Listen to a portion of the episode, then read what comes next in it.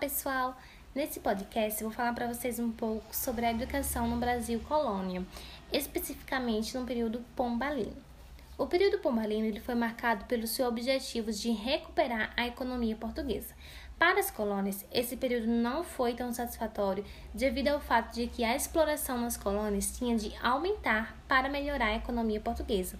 Nesse cenário, um fato que ocorreu e que marca a história da educação no Brasil foi a expulsão dos jesuítas. No ano, no ano de 1759, os jesuítas são expulsos, seus bens são apreendidos e seus livros e manuscritos destruídos. O ensino regular não é substituído por outra organização escolar de imediato, e Marquês de Pombal só inicia a reconstrução do ensino uma década mais tarde, provocando o retrocesso de todo o nosso sistema educacional brasileiro.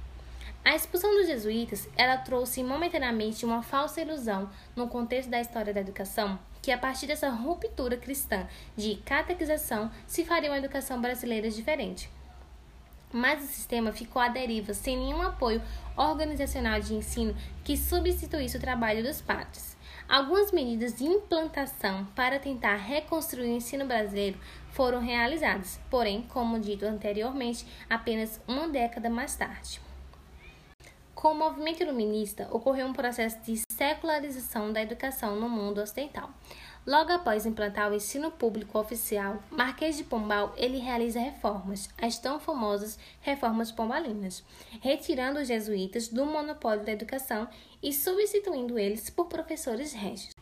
Ao invés do típico curso de humanidades ministrado pelos missionários ao longo dos 210 anos de doutrina religiosa, as aulas são alteradas para sistema de aulas régias. Sob o comando da coroa real, professores portugueses organizam planos de ensino que se baseiam em estudos dispersos e fragmentados esses estudos eram aplicados por professores que muitas das vezes apresentavam despreparo com relação aos conteúdos e aprendizados ensinados, distantes de seu próprio contexto educacional, completamente leigo às aulas.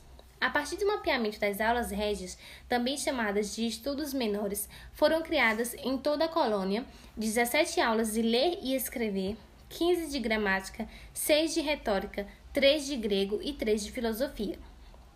Ao todo, são calculadas 44 aulas, sendo que o restante da educação formal era dado em escolas religiosas, seminários e aulas particulares.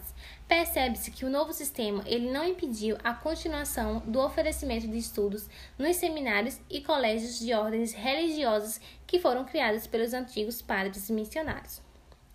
No mesmo instante, a coroa portuguesa designa impostos conhecidos como subsídios literários para o pagamento dos professores, com o intuito de gerarem recursos e custear o ensino. Mas nem sempre esses impostos eram aplicados na manutenção das aulas. Ora era cobrado inadequadamente, ora era desviado para Portugal. Carvalho, 1996, é, explica a respeito da inconformidade dos subsídios literários e afirma que, a partir do desvio do erádio régio destinado às outras finalidades, geraria dificuldades econômicas para a remuneração de salários de mestres e professores. Dessa forma, os melhores professores não ficavam nesses postos por razão dos baixos salários oferecidos os que aqui permaneciam, além de serem incompetentes e leigos, como foi dito inicialmente, ganhavam mal e não recebiam nenhum entusiasmo do governo para aprimorarem ou aperfeiçoarem seus conhecimentos. É nesse período que a educação brasileira experimenta pela primeira vez o um ensino promovido pelo Estado. Porém, com o desmantelamento do ensino jesuíta, a educação não foi reservado organização ou sistemas de ensinos elaborados oficialmente que assegurassem os estudos da população brasileira. Portugal não consegue oferecer, na mesma instância, aulas providas de meios que direcionassem o trabalho cotidiano dos professores, nem mesmo haveria uma fiscalização por parte do Estado ou continuação dos estudos depois do ensino primário.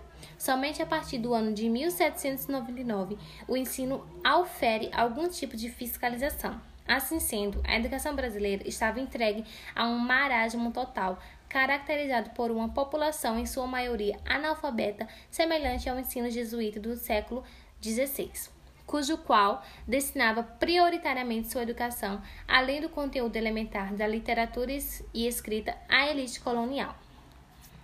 No geral, Com o fim do ensino jesuíta, a uniformidade de ensino e a formação de mestres foram reduzidas. Se antes era valorizada as ciências e as atividades manual, nesse período o ensino caracterizava-se por ser predominantemente clássico, evidenciando apenas a literatura e a retórica. Não houve grandes modificações no que diz respeito ao sistema de ensino nesse período. A intenção maior nas reformas pombalinas ocorridas ansiava em garantir o futuro da América portuguesa trazer a educação para o controle do Estado e destruir o domínio dos religiosos na tentativa de preparar homens satisfatoriamente capazes de assumir funções do comando do Estado absolutista. A instrução elementar não mereceu, entretanto, idênticos cuidados da administração, relegada a um segundo plano. A educação do povo se fez ao sabor dos interesses pessoais e políticos do soberano no exercício de seu absoluto poder.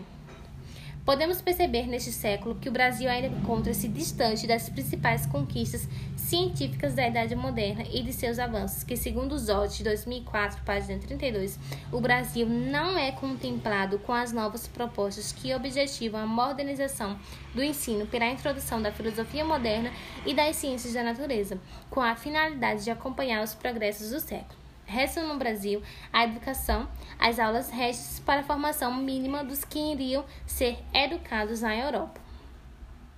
No século XIX, ainda não há uma pedagogia brasileira, uma política de educação sistemática e planejada. Na verdade, Marquês de Pombal aproveitou as ideias iluministas representativas desse tempo para romper com o modelo educacional jesuíta, justificando-se um processo educacional cujo qual deveria livrar-se da formação livresca e formal, aderindo aos processos educacionais da época, o que infelizmente não aconteceu. Na tentativa de centralizar seu poder na colônia brasileira, não só destrói o único sistema de ensino do país, como também desacelera os avanços da democratização de ensino.